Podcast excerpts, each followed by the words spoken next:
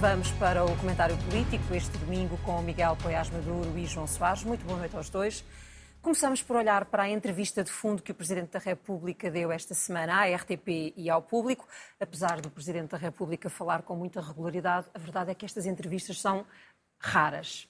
E o que lhe pergunto, João Soares, é se genericamente uh, concordou com a visão que o uh, Presidente da República tem deste momento de, de atualidade e uh, se, concordou com os adjetivos que ele usou para definir o governo. Vamos lá ver, antes de irmos ao requentado, que é provavelmente isso que está, certo, nisso que está a pensar, eu quero felicitar a RTP por esta entrevista, porque disse que ele fala muito, mas de facto estas entrevistas são raras e vocês fizeram em coordenação com o público, público. tiveram um belíssimo parceiro e felicito o António José Teixeira também pela forma como conduziu a entrevista. Eu acho que o Presidente da República esteve bem. Eu, eu às vezes até me até estranho, mas eu, eu, sistematicamente tenho elogiado a postura do Presidente da República e, e, acho que a entrevista foi particularmente clara e feliz, porque eh, não fez concessões rigorosamente a ninguém, eh, defendeu aquilo que me parece que ser eh, a lógica mais elementar do interesse nacional e, de facto, aquela expressão requentado em relação à maioria absoluta deste governo não me parece que seja particularmente feliz, mas eu também não sou um especialista em gastronomia.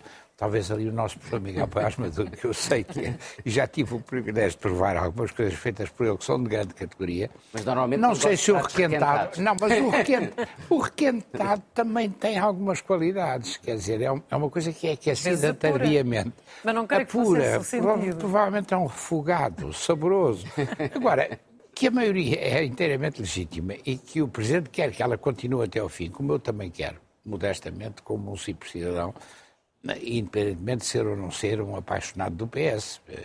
Agora, acho que ele esteve bem, esteve bem na abordagem das várias questões delicadas, e nomeadamente das questões que têm a ver com a Igreja, mas também das questões que têm a ver com uma série de outros pequenos incidentes. Da educação que, em que o Presidente da República considera que o Governo deve manter-se nas negociações e deve ceder. Foi isso que entendeu? Pareceu-me bem, pareceu-me bem, porque há ali uma moderação entre, entre a necessidade de manter um diálogo, etc., mas ao mesmo tempo manter princípios essenciais do funcionamento das escolas. E, e vamos ver, vamos ver como é que as coisas evoluem. E, e ele não pôs de parte nenhuma solução também, para deixar uma restinha de esperança àquela oposição que tem, que não, que não é ainda verdadeiramente uma alternativa, como ele também explicou com toda a clareza, e presumo que isso possa doer a algumas pessoas. E, e por exemplo, quando se leu o Observador, que eu continuo a considerar que é a cabeça política da direita em Portugal, não tem nada a ver com a social-democracia, vê-se a irritação que a entrevista do Presidente da República provocou uh, no José Manuel Fernandes e, no, e em alguns outros comentadores, e portanto isso também me alegra um pouco. Uh, acho, que, acho que foi uma boa entrevista e felicito o Sr. Presidente da República com toda Miguel. Eu, eu, concordo também com esta avaliação global. Eu acho que a entrevista correu bem ao Presidente da República e em relação àqueles que eu penso eram os objetivos do Presidente da República para dar esta entrevista, que não é muito habitual. Ele fala muito, mas não neste, neste formato. Eu acho que há três pontos que eu salientava. O primeiro diz respeito, eh, mais uma vez, à forma particular como esta hum, entrevista revela ele entende a função presidencial e o exercício da função presidencial. Mesmo na forma como se pronuncia sobre as coisas. Aliás, uma crítica muito comum eh, foi que ele parecia um comentador, e é verdade. Isso tem, por um lado, uma vantagem, e notou-se nessa entrevista, na forma como fazia alguns comentários, porque muitas vezes ele usa isso para ajudar, no fundo, quase de forma pedagógica, a ajudar os portugueses a compreender melhor as políticas do governo e também as propostas políticas da oposição. Até as propostas de políticas da oposição ele tentou clarificar. E, em alguns pontos, até procurar identificar convergências entre governo e oposição. Fez isso, por exemplo, na, na matéria da habitação. Da habitação, sim. Também tem um risco. Às vezes leva, pode ser feitas leituras que está a tomar partido por um, ou pelo governo, ou pela oposição. E em diferentes temas poderia ser feita essa leitura ou outra. Ou então, às vezes, é interferir em matérias que não sei verdadeiramente são as suas. Por exemplo, na matéria da educação e da negociação, eu acho que ele foi um pouco longe relativamente àquilo que deve ser o papel do Presidente da República e miscula-se um bocadinho Ao considerar não. que é uma luta justa dos sindicatos? Não, dos e sobretudo a fazer propostas concretas, quase, sobre qual devia ser o resultado da negociação. Eu acho que isso compete ao Governo e aos sindicatos, não ao Presidente da República estar, de certa forma, a condicionar a negociação. O segundo aspecto que, que, para mim foi interessante do ponto de vista da entrevista foi a avaliação global que ele faz do país e do governo também. Sim. Que foi um bocadinho paradoxal, porque, por um lado, em temas bastante concretos, ele muitas vezes explicou, explicando, justificou aquilo eh, que o governo está a fazer. Mas na avaliação global, ele foi bastante pessimista. Ele disse não apenas que o país está a envelhecer, mas disse que o país estava a empobrecer e que estávamos a ter apenas uma gestão de curto prazo, não estávamos a abordar grande, os grandes desafios do país. Eu diria até que, desse ponto de vista, e tendo-se dito que o Presidente da República já qualificou, não sabemos se é verdade ou não, o Primeiro-Ministro de otimista irritante uh, e o ex-Primeiro-Ministro de pessimista crónico, que ele esteve mais próximo do ex-Primeiro-Ministro Passos Coelho uh, do que do atual Primeiro-Ministro. O último tema que me pareceu importante, que é a questão da estabilidade uhum. e saber relativamente à leitura que ele faz de de continuidade ou não da legislatura. Primeiro ponto, ele veio, no fundo, validar e explicitar a leitura que tinha sido feita do discurso que fez na tomada de posse do governo, dizendo claramente pela primeira vez: se o Primeiro-Ministro sair, essa leitura que fizeram é correta, se o Primeiro-Ministro sair, nós vamos para eleições antecipadas. Que é uma novidade que praticamente poucos notaram, mas não deixa de ser relevante, porque ele tinha deixado implícito, mas nunca o tinha afirmado mais importante, parece-me, é a leitura que ele faz quanto ao, ao, ao, futuro. No fundo, ele diz: é verdade, o governo está a perder uh, uh, popularidade, mas os portugueses querem estabilidade e eu também quero estabilidade e, portanto, eu quero a legislatura até ao final. Dito isto, disse também que se houver de novo uma circunstância de instabilidade relativamente ao governo, aquilo que ele diz, um, e que a Constituição diz, um irregular funcionamento das instituições, e se ao mesmo tempo existir uma alternativa política viável, diz ele, e clara, eh, então sim ele admite. E essa alternativa política viável é o desafio que ele, no fundo, faz ao centro-direita. Eh, parece-me claro, do ponto de vista dele, que não pode incluir o Chega, e por isso é que ele diz é incompatível uma maioria com estes, todos estes partidos. No fundo, o que ele está a empurrar o PSD para se definir relativamente uh, ao Chega e, ao mesmo tempo, o desafio do PSD assumir uma posição mais liderante nessa, relativamente a essa maioria.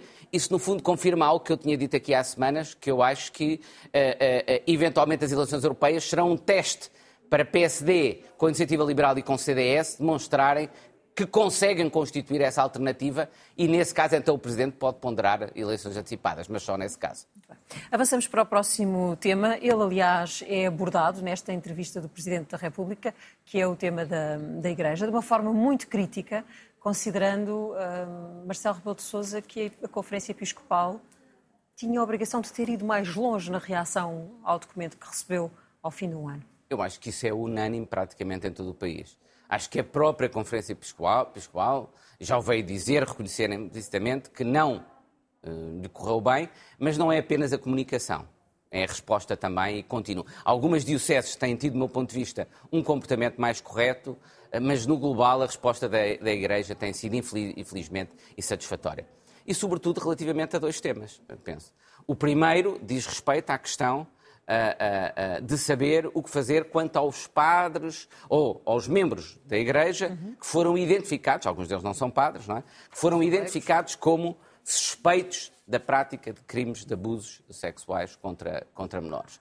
Um, e aí eu acho que eh, nós temos de distinguir duas coisas. Naturalmente que essas pessoas beneficiam da presunção de inocência, que só em tribunal é que se pode ou não apurar se isso é ou não verdade, ou em processo canónico, no âmbito, no âmbito da Igreja, mas que isso é diferente de pessoas com essa suspeita, e uma suspeita que foi validada pela Comissão de Inquérito, poderem continuar a exercer funções que as colocam em risco de contacto até com crianças. Aí a Igreja devia ser imediatamente tomar a posição de que essas pessoas não podem fazer isso. No fundo, é algo, olha, é uma circunstância semelhante àquela que eu tenho defendido relativamente aos políticos suspeitos de corrupção, Sim. não devem permanecer em funções. E só a segunda, a segunda questão que me parece muito, muito, muito relevante é a questão da indenização e da responsabilidade. A Igreja tem de assumir essa responsabilidade porque, ou porque, em alguns casos, protegeu mesmo aqueles padres, não os revelando à Justiça, uhum ou porque, mesmo quando não fez isso, isso ocorreu no seu seio e significa que não foi capaz de cumprir o dever de proteção relativamente àquelas crianças,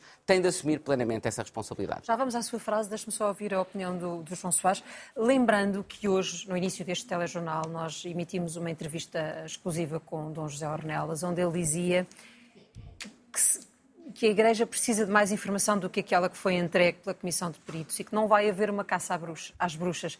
Ele diz que até na diocese dele uh, ainda não conseguiu identificar, por exemplo, um dos nomes e é um, é um universo muito, muito pequenino. Isto tem necessariamente de decorrer num tempo menos rápido do que o desejável ou a Igreja tinha a obrigação de estar mais bem preparada para este momento? Olha, eu lamento profundamente aquilo que tem sido o comportamento da Igreja. E estou aí de acordo com o que disse o professor Miguel Paiás Maduro. A Igreja devia ter dado um sinal claro à sociedade portuguesa. Eu tenho ouvido isso de toda a gente, em todas as circunstâncias, de crentes e não crentes. Eu estava a lembrar que ainda hoje eu perguntava à minha filha mais nova, que tem 15 anos, e ela disse: Isto é uma coisa indecente, porque há tanta gente que tem tem uma dependência afetiva tão forte da Igreja, como é que eles defraudam isso? É uma coisa que eu lamento profundamente. Isto não tem nada com o facto de eu não ser crente e não ter convicções religiosas. Acho que a Igreja é um dos, tenho dito também muitas vezes aqui, é um dos dois grandes esteios, em paralelo com as nossas Forças Armadas, eh, dos portugueses enquanto povo e da nossa história. E, e isto está muito aquém. É, e, e eu atrevo-me a dizer que isto é infiel àquilo que tem sido a prática e, e, e, a postura do Papa Francisco. Também há aqui qualquer coisa que tem a ver com isso. Quem abriu a tampa da caixa de Pandora foi o Papa Francisco e abriu muito bem.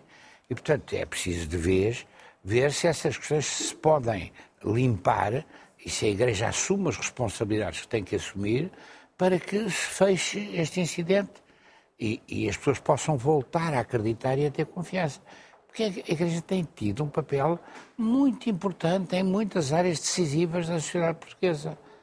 E, e eu lamento, não, não posso dizer-lhe outra coisa, não, não, estou em condições de fazer julgamento. Agora, já houve bispos que tomaram medidas e, portanto, já há um número suficiente de, de casos para que, para que a resposta pudesse ser noutro, noutros termos. Ninguém quer nenhuma espécie de caça às bruxas. Quem fez, quem fez caça às bruxas há uns séculos, noutro contexto, foi a própria Igreja. Mas a igreja que, que eu vejo e que eu admiro, me habituei a admirar quando era autarca, não tem nada a ver com isso. Miguel, concluímos este tema com a sua frase. Sim, eu fui buscar uma frase de um, de um santo e de um filósofo ao mesmo tempo, São Tomás de Aquino, que disse: eh, O perdão sem justiça é a causa da destruição. A, a frase originalmente é mesmo: A misericórdia sem justiça é a causa da dissolução, mas eu acho que é mais fácil para as pessoas compreenderem porque dissolução, em termos uh, canónicos, bíblicos, é, é, é, destruição. E eu acho, e, e São Tomás de Aquino, curiosamente, considerava uh, a injustiça o pior dos pecados. Uh, e foi uma das pessoas que mais elaborou o conceito de justiça uh, e mais o, o, valorizou. E eu acho que era muito importante que a Igreja se recordasse desses ensinamentos de São Tomás de Aquino e dessa relação indissociável que ele estabeleceu entre misericórdia e justiça. Ele dizia, a justiça não pode existir se for desproporcional ou se não tiver associada também à misericórdia, é uma ideia de, de, de, do fundo de reintegração, até se quiser, antecipando a ideia de reintegração social das pessoas, mas, por outro lado, não pode existir misericórdia sem primeiro ser feita justiça. Tem de se começar por fazer justiça, só nesse contexto é que a misericórdia faz sentido. Bom, seu número. O meu número tem que ver justamente com misericórdia. E é o número 524, são os anos que depois da manhã a Misericórdia do Porto faz. E ela tem feito um trabalho absolutamente admirável. É dirigida por um homem de grande categoria, que não é meu, meu amigo político ou partidário, é amigo político ou partidário do professor Miguel Paiás Maduro, que é o Dr. António Tavares, porque eu tenho uma imensa admiração, quer no plano cultural, quer no plano cívico, quer no plano da assistência social, que é aquilo que é essencial para uma misericórdia, com dois hospitais, com um conjunto imenso de lares, com o trabalho junto das presas em Custóias, é um, é um trabalho absolutamente modular em que eu me revejo com a maior das admirações. Portanto, parabéns à Misericórdia de Lisboa e parabéns a António Tavares e pegámos a Misericórdia um com o outro sem termos combinado. Vamos ao número. Eu hoje assumo que era o número do Dr. João Soares, que é depois à frase. Sim. Acho que ele não se vai associar ao meu número. o, número o, o número são 3 milhões, que é a indemnização pedida pela CEO da TAP uh, ao Estado português por entender que foi despedida sem justa, sem justa causa. E eu realmente, eu digo, eu não posso deixar de estranhar que a única pessoa que é considerada, que no fundo, como responsável por conhecer a lei portuguesa e a lei do gestor público, acabe por ser uma CEO francesa da, da, da TAP. Uh, uh, acho que um, será muito pouco, um, é muito pouco provável que Portugal não tenha, infelizmente, de vir a pagar é, é, essa indemnização e acho estranhíssimo que, tendo a senhora consultado o Departamento Jurídico da TAP, tendo obtido a aprovação dos membros do governo, e é o governo, temos de lembrar, que tem o poder de nomear e de uh, uh, destituir os membros do Conselho de Administrações das Empresas Públicas, tendo obtido o envolvimento deles, a participação deles, nem governo, nem departamento jurídico da TAP, nem administrador com responsabilidade nessa área, ninguém aparentemente tem responsabilidade nenhuma nessa matéria, exceto a senhora, que, provavelmente por ser francesa, temos uma expectativa de que ela conheça a lei portuguesa como mais ninguém devia conhecer. Eu acho que isto é apenas uma coisa para, uh, digamos, procurar enterrar o tema, por uhum. agora, e que daqui a alguns anos, posso estar eu enganado nessa altura, irei, irei reconhecê-lo, mas provavelmente já nem nós estaremos aqui a fazer comentários, já nem este governo estará em funções, vamos descobrir que vamos ter que pagar 3 milhões à, esta senhora. à, à, à atual CEO da TAP. Terminamos então com a sua frase, João. A minha frase eh, tem que ver com, com, com uma aproximação com a poesia que eu considero desejável em todas as circunstâncias e com um grande homem do fado e de Lisboa, que é o Carlos do Carmo, que ontem foi homenageado e bem pela cidade, que lhe deu o nome de um passeio lindíssimo junto ao Tejo, que ele tanto gostava. Eu tive sempre uma excelente relação pessoal com o Carlos do Carmo, admirei-o profundamente como cantor, acho que ele nos deixou um contributo cantor, único. Eh, deixou-nos um contributo único, teve um papel muito importante no Museu do Fado, eh, que foi do meu tempo enquanto autarca. O Vítor Costa foi o grande homem do Museu do Fado, é o homem do turismo de Lisboa, mas o Carlos do Carmo esteve sempre presente e depois teve também um, um, um, papel importante na candidatura, que já é numa fase posterior da Câmara, já eu lá não estava, da candidatura ao Fado como Património Mundial da Humanidade.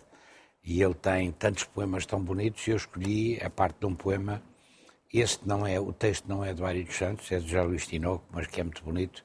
Eu nem o consigo dizer, não sei cantar, mas no teu poema existe um verso em branco sem medida, um corpo que respira, um céu aberto, janela debruçada para a vida. Nós precisamos. Ficamos desta. a conhecer que o Dr. João Soares é um ótimo declamador de poemas. Eu, não, não, não eu, é, a minha mãe era uma é, grande declamadora, é. mas eu, eu não, não fui para a intuação musical, mas João é. Soares e Miguel Poiás Maduro, nós aproveitamos e vamos ouvi-lo cantado por não Carlos podíamos terminar melhor Obrigado aos dois. Obrigado.